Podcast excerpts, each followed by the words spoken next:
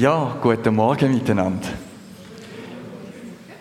Gestern hat, haben wir als Gemeinde ein ganz grosses Fest erlebt und ich denke, viele von euch sind auch dort gewesen. Unser Jugendpastor hat seine geliebte Frau geheiratet. Larissa und Manuel haben gestern ein Jahr gehabt. Und darum darf ich heute Morgen da sein. Ich freue mich, dass ich da mal wieder mal predigen darf. Ich mache das gern. Ich habe es schon lange nicht mehr gemacht. Und ihr wisst, wie es einem geht, wenn man Sachen nicht so gewöhnt ist, dann ist man vorher ein bisschen nervös. Und mir geht es tatsächlich auch so. Also wir müssen halt einfach ein bisschen Gnade haben mit mir. Ja, es ist ein bisschen anders vielleicht. Aber ich freue mich, mit euch dürfen das Wort Gottes teilen. Jetzt würde ich am Anfang fragen, ist jemand da, der gerne hätte, dass ich Hochdeutsch rede?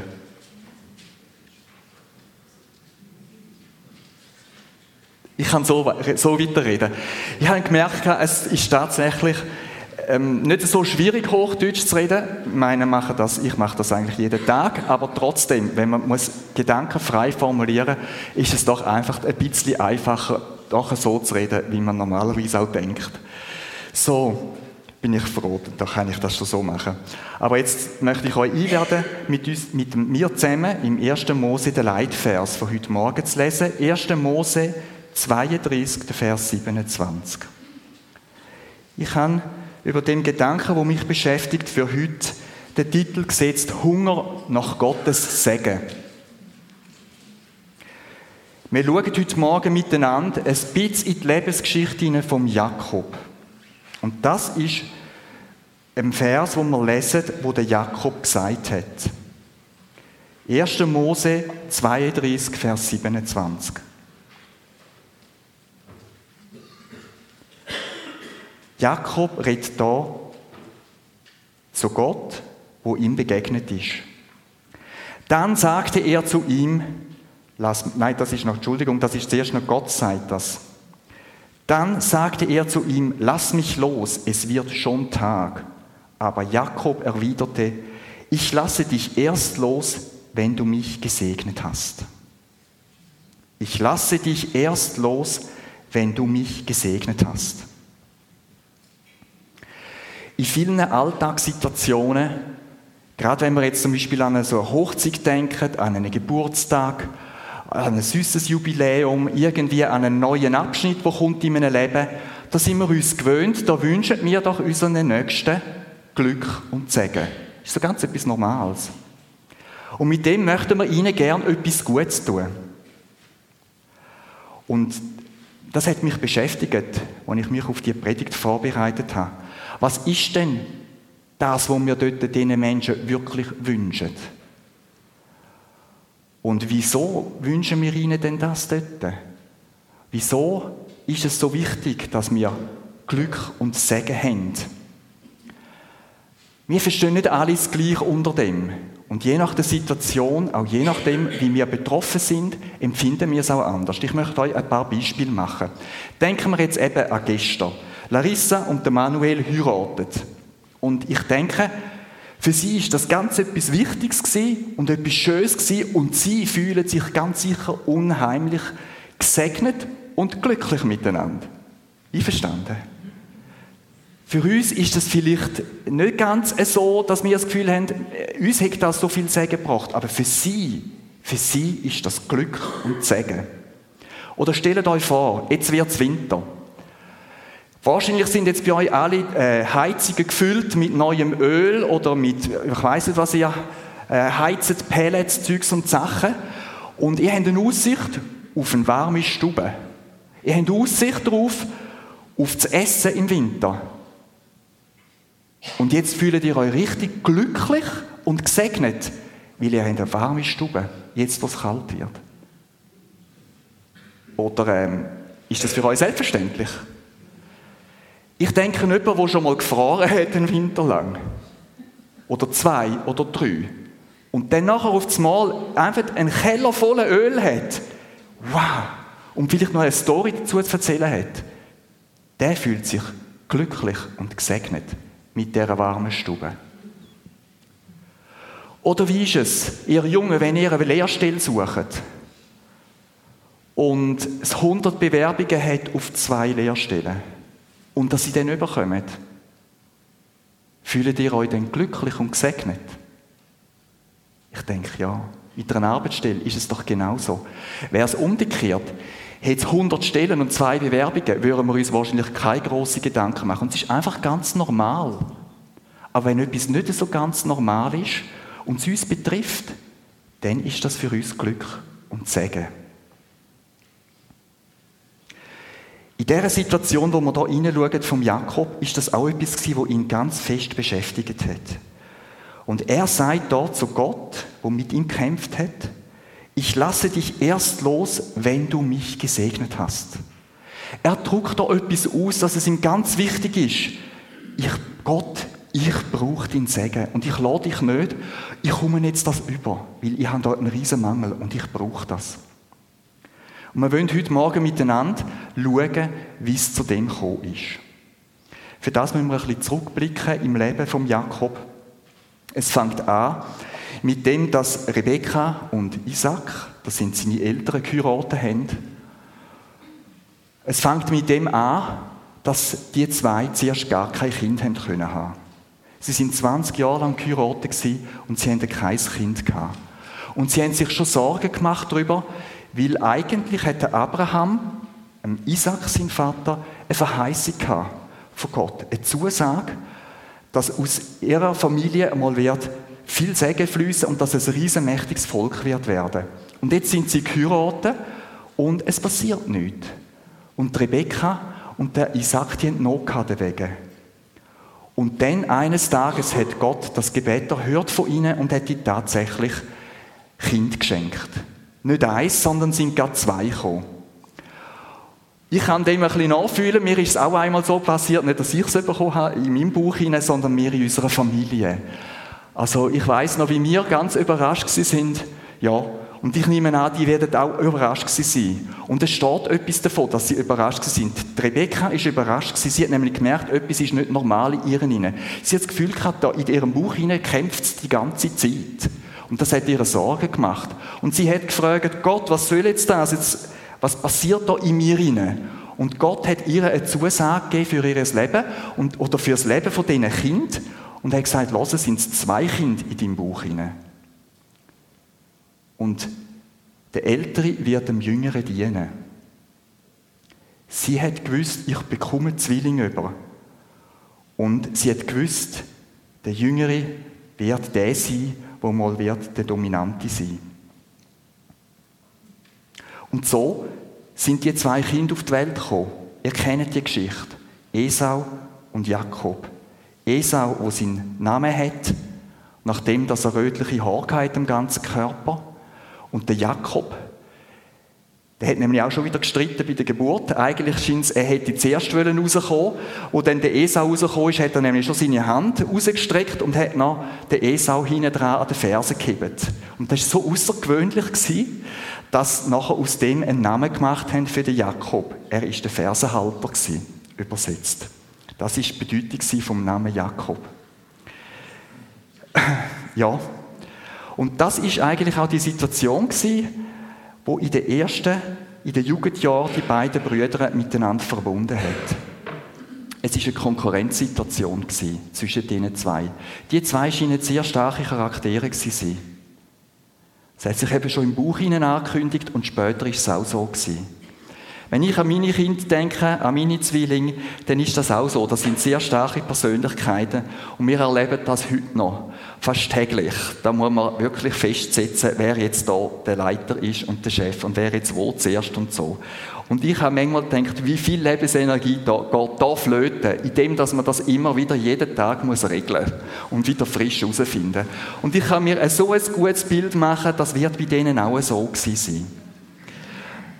Und ich denke insbesondere eben, wir haben vorher von Glück und Segen geredet. Insbesondere für den Jakob ist das ein Thema gewesen, weil er ist ja der Zweite gewesen. Der Esau ist nicht so betroffen in dem, er ist ja der Erste gewesen. Und da sind wir genau jetzt beim Thema. Jakob hat in seinem Leben verschiedene Situationen gehabt, die ihn recht gestresst haben. Und ich denke, er hat in seinem Leben das Gefühl gehabt, ich habe es irgendwie verpasst. Das Glück habe ich verpasst. Aber jetzt müssen wir vielleicht zuerst noch mal wirklich schauen, was ist denn Glück? und uns Gedanken machen. Wenn wir ins Wörterbuch hineinschauen, dann heisst es dort, oder habe ich gelesen, Glück ist ein günstiger Zufall, eine Erfüllung von einem ersehnten Wunsch oder eine günstige Fügung vom Schicksal. Wir als Christen sehen noch mehr. Wir sehen nicht einfach, dass es irgendein Zufall ist, sondern hinter dem Zufall steht Gott. Es ist ein gnädiges Handeln. Hinter dem Schicksal ist Gott, wo etwas schenkt. Er ist der, wo etwas gibt. Das ist Glück. Wenn man etwas, wo nicht unbedingt so ganz selbstverständlich ist, überkommt, weil Gott es einem schenkt. Das ist Glück.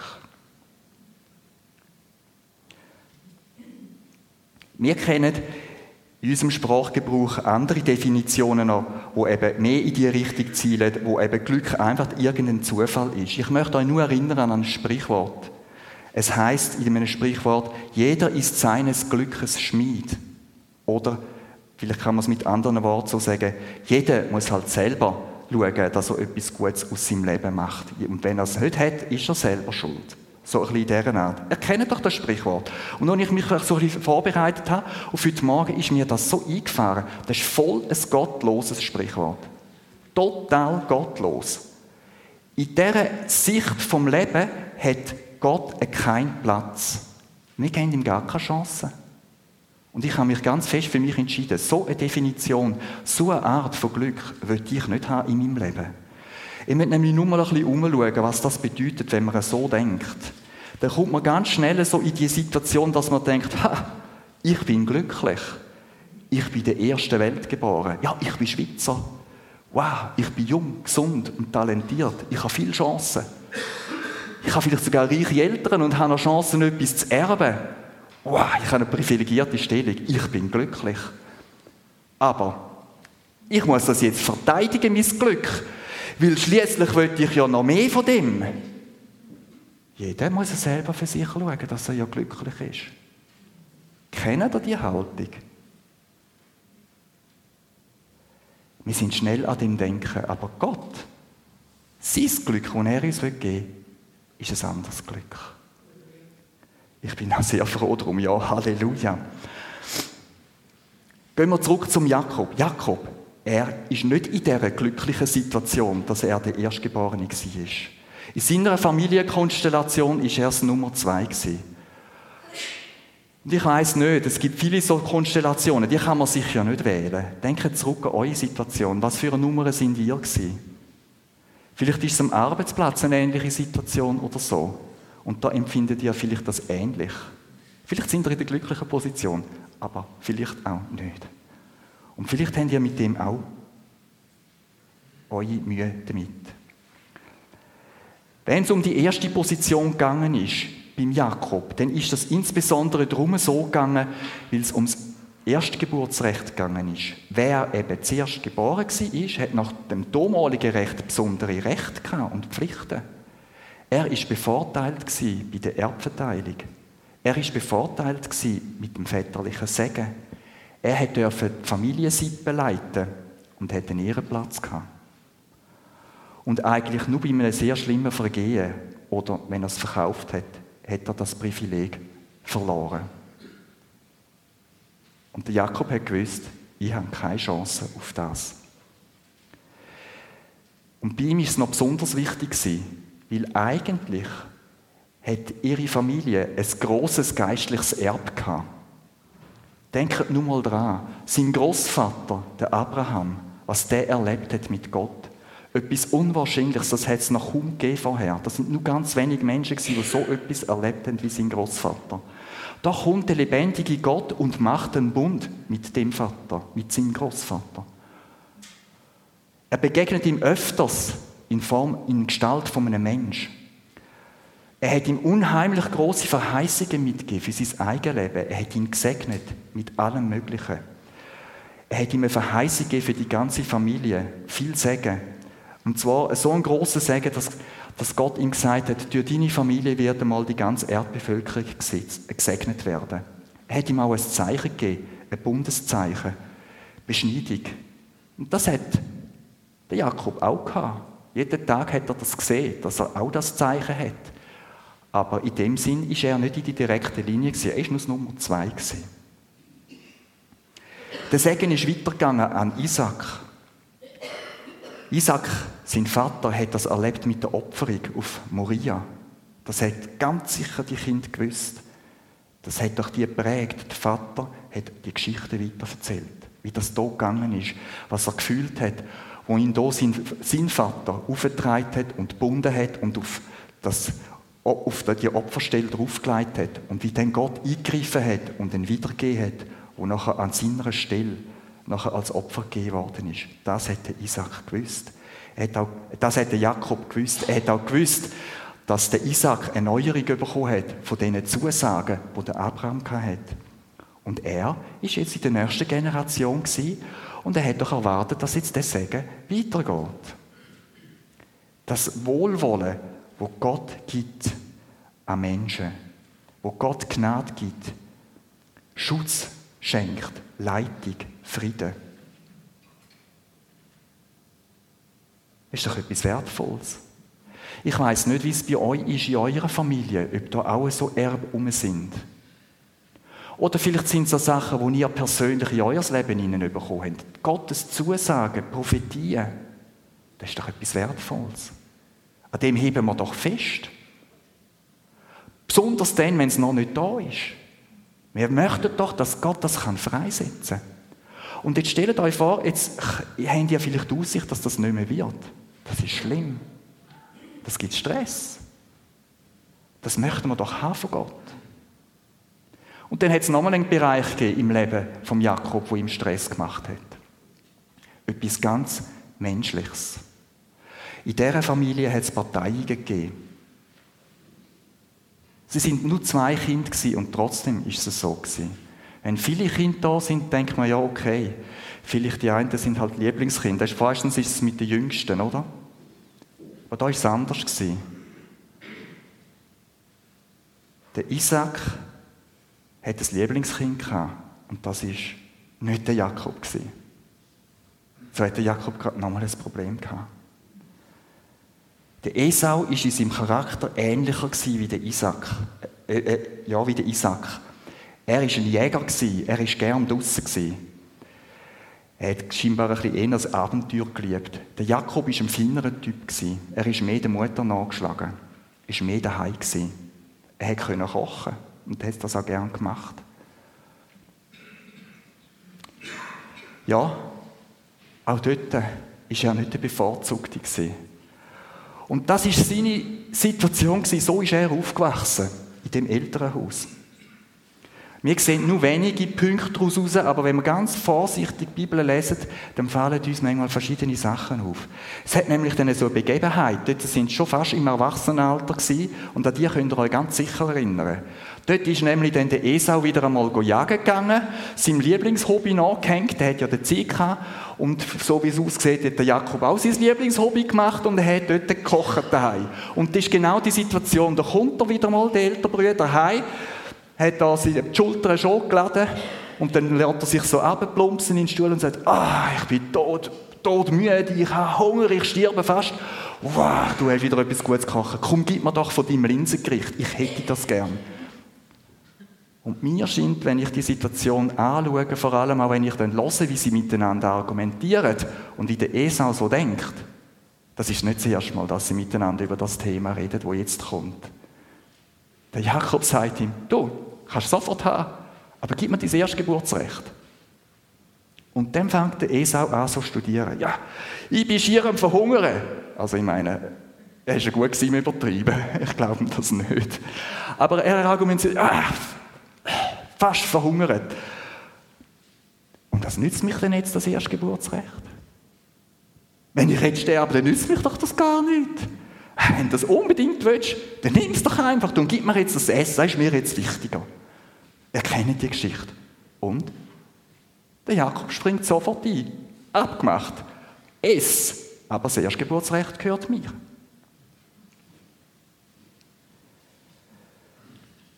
Im Neuen Testament lesen wir auch über diese Situation. Im Hebräerbrief ist die Situation beschrieben aus der Sicht vom Hebräerbriefschreiber.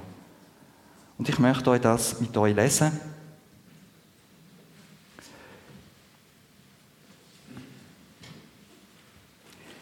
Was dort drüber steht, über die Situation, wie er umgegangen ist mit dem Er oder mit der Möglichkeit vom Erstgeburtsrecht.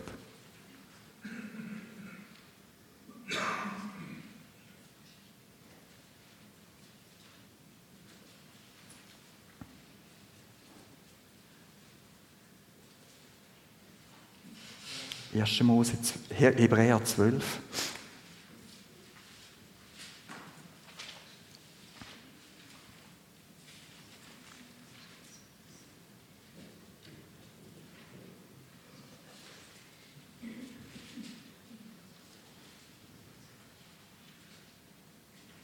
Ab Vers 16. Niemand von euch soll ein ausschweifendes Leben führen wie Esau weil er Gott nicht ehrte, verkaufte er sein Vorrecht als ältester Sohn für eine einzige Mahlzeit. Als er später den Segen seines Vaters haben wollte, wurde er abgewiesen. Er konnte nicht ändern, was er angerichtet hatte, obwohl er sich unter Tränen darum bemühte. Esau hat das geistliche Erb gering geschätzt. Und darum hat er es verloren. Wir kennen dann, wie es weitergegangen ist.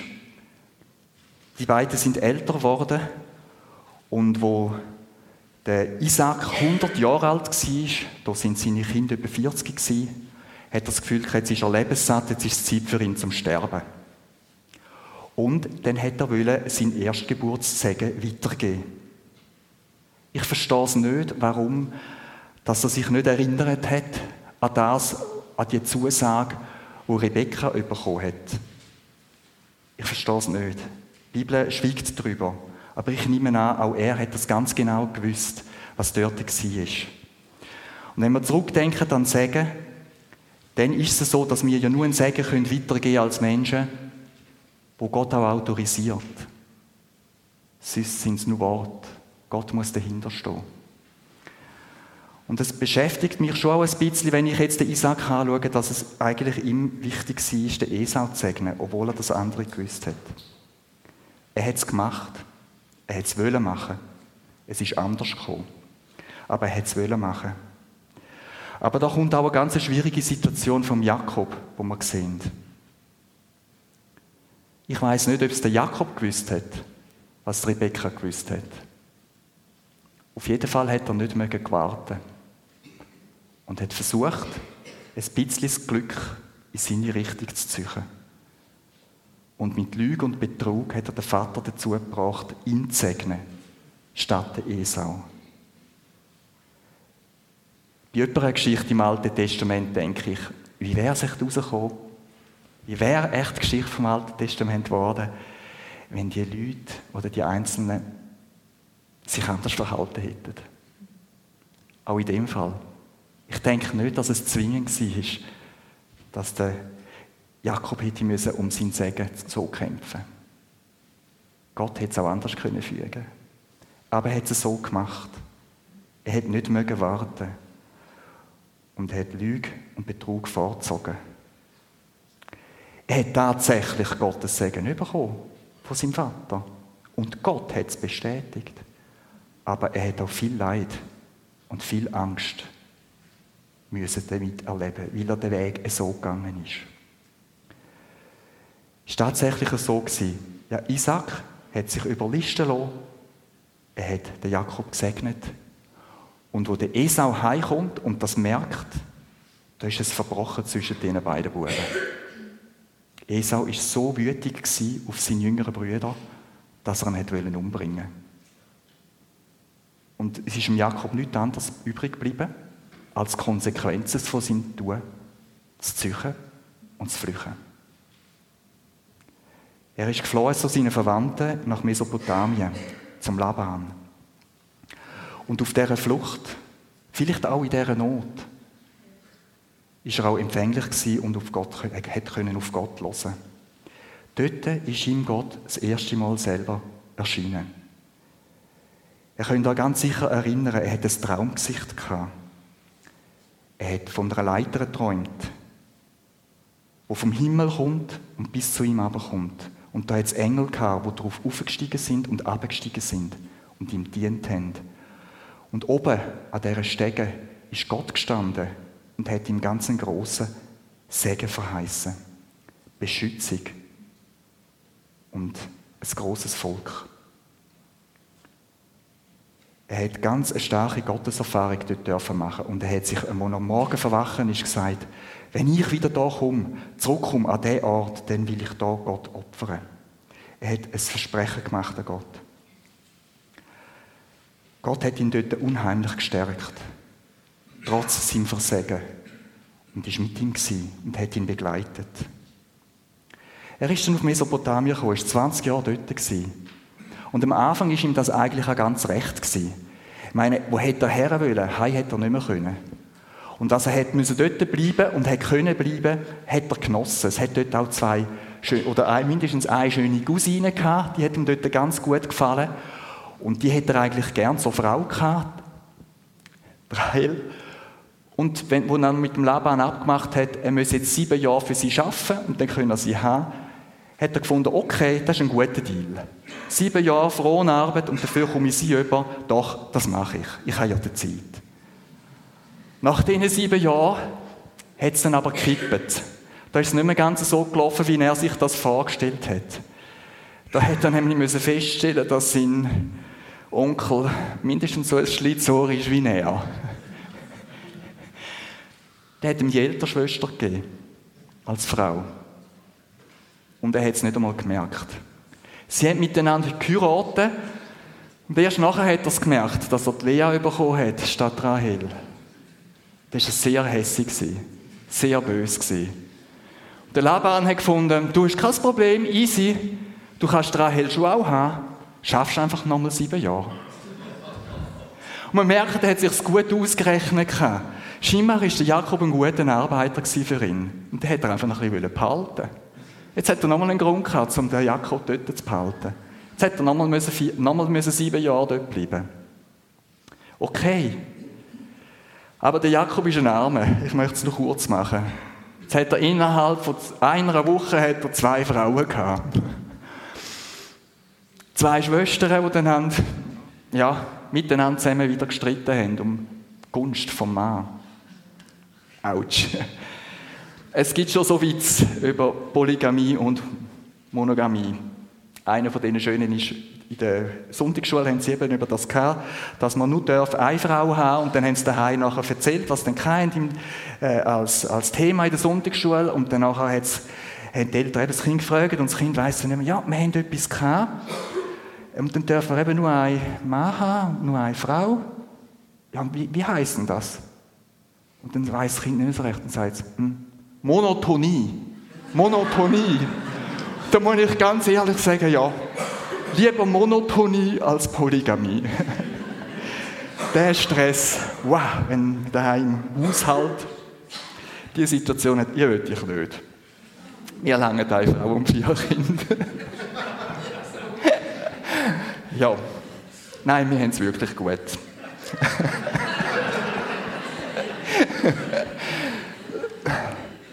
Aber leset einmal nach. Ich meine, es ist ja dann eben nicht nur bei diesen zwei Frauen geblieben. Das ist ein Schössgabriel, die die miteinander abgelassen haben. In einer kurzen Zeit haben es vier Frauen gehabt. Und sieben Jahre später hat er elf Kinder, elf Buben und ein Mädchen gehabt. Und das ist ja nicht, wirklich über Jahre hat sich der Streit hinweggezogen. Ja, das war sein Schicksal. Gewesen. Aber irgendwann, nach diesen 14 Jahren, ist seine Geschichte dann weitergegangen vom Jakob. Er hätte gern wieder heim wollen. Und der Laban hätte ihn immer noch nicht gehen lassen. Er hat nochmal einen Deal gemacht mit ihm. Weil er hätte ihn eigentlich nur gehen lassen, wenn er nochmal ein bisschen bleibt. Und von denen hätte er ihm zahlen Und er hat gesagt, okay, ich mach's, sie haben es miteinander abgemacht. Der Jakob kommt alle Tiere über, die gescheckt sind von diesen Schafen und Geissen. Und der Laban kommt die anderen über. Das haben sie dann auch so gemacht. Der Jakob hat fließig mitgeholfen, dass es viel Gescheckte gibt. Ja, und das hat auch wieder Neid gebracht, Mühe gebracht. Der Laban hätte ihn nicht lassen, so dass er schlussendlich nicht eigentlich hätte können, anständig gehen am Schluss. Einfach Tschüss sagen und ein Abschiedsfest und so. Er ist bei Nacht und Nebel abgehauen. Der Laban ist ihm dann nachgereist und hat ihn zur Rede gestellt und sie haben es dann dort können klären. Das ist ja noch gegangen. Aber es war eine schwierige Situation. Aber eigentlich ist es ja nicht der Auftakt zu einer noch schwierigeren Situation. Also er hat dann irgendwie gleich noch einen Abschluss gefunden mit seiner 20 Jahreszeit in Mesopotamien. Aber jetzt hat er eigentlich noch das mit seinen Brüdern in Ordnung machen Und das ist ihm sehr schwer aufgelegen. Es war zwar 20 Jahre her, aber da war Funkstille. Ich meine, die haben kein Handy, gehabt, die haben gar nichts in dieser Zeit. Kein Internet, kein Telefon. Eigentlich das Einzige, was sie hatten, wären die Boote gewesen, aber da war auch Funkstille. Gewesen. Einfach der Abbruch. Die haben nichts voneinander gewusst. Und wir merken aus der Vorgeschichte von dem Vers, den ich als Leitvers gelesen habe, da hat es eine Geschichte gehabt. Und das hat der Jakob belagert. Die Morddrohung war da und hat nicht gewusst, was aus dem Esau unterdessen geworden ist. Und er hat gedacht, ich stelle das schlau an. Ich tue mich ankündigen.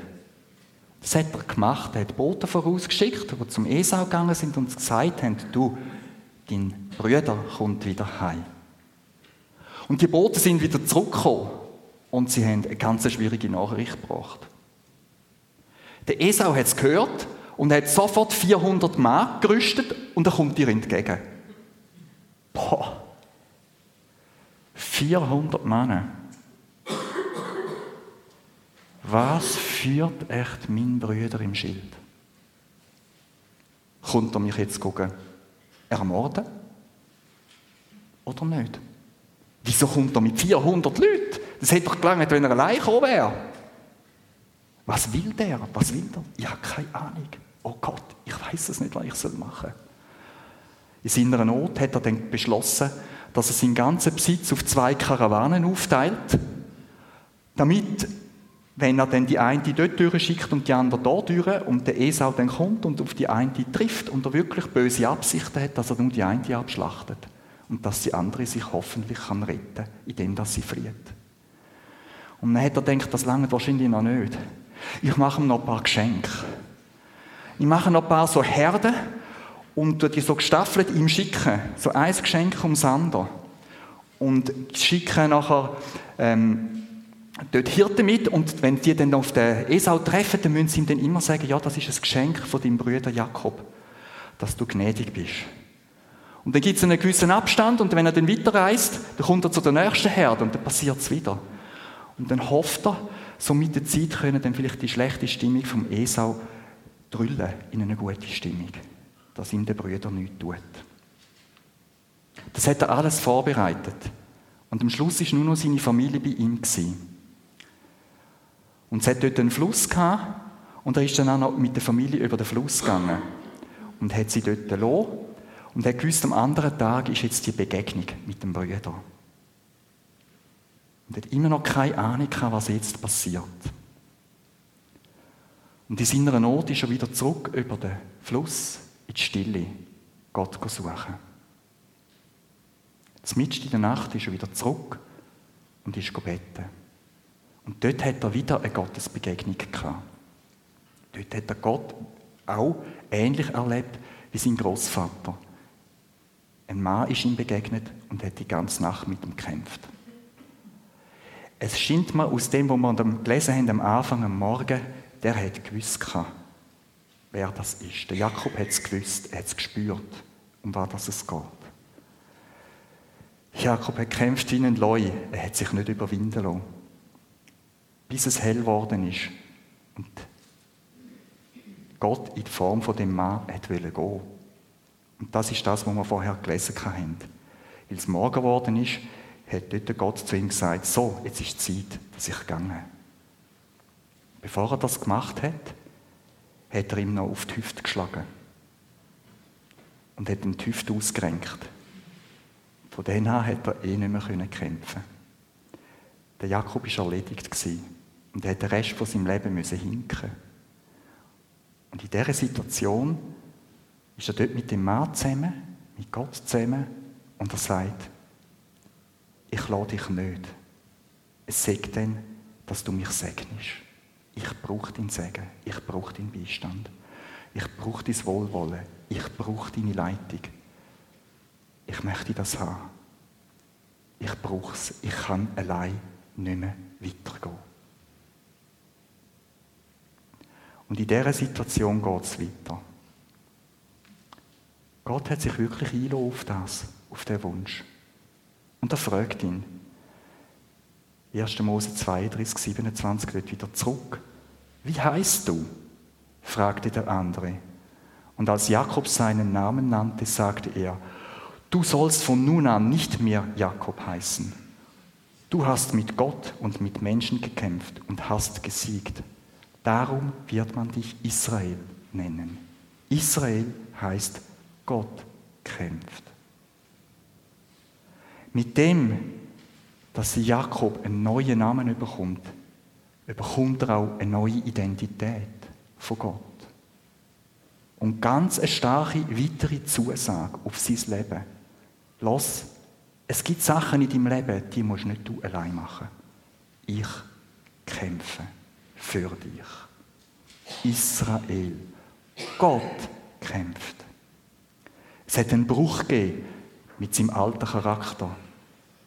Der Jakob hat nicht immer mehr müssen dem Glück nachrennen und versuchen, aus eigener Kraft, da wo er in seiner Sicht verpasst hat, bügen, damit er ein glückliches Leben hat, damit er den Segen kann bekommen von Gott. Sondern Gott hat ihm eine Zusage gegeben, ich sehe deinen Hunger und ich still dir deinen Hunger. Ich kämpfe für dich. Ich gebe dir eine neue Identität. Wahres Glück und wahres Segen ist nicht einfach Zufall oder Schicksal, sondern es ist Gnade, wo Gott uns schenkt. Von dort her kommt es. Und es ist eine gute Botschaft, wo wir sehen, in dem, wie Gott mit dem Jakob umgegangen ist. Gott kümmert sich um die Menschen. Gott hat sie gern. Er kämpft sogar für sie, wenn es nötig ist. Er setzt sich für sie ein. Und solches Glück und solche Segen zu suchen, lohnt sich. Ich möchte zum Schluss noch zwei Gedanken anfügen. Zuerst einen aus dem Neuen Testament.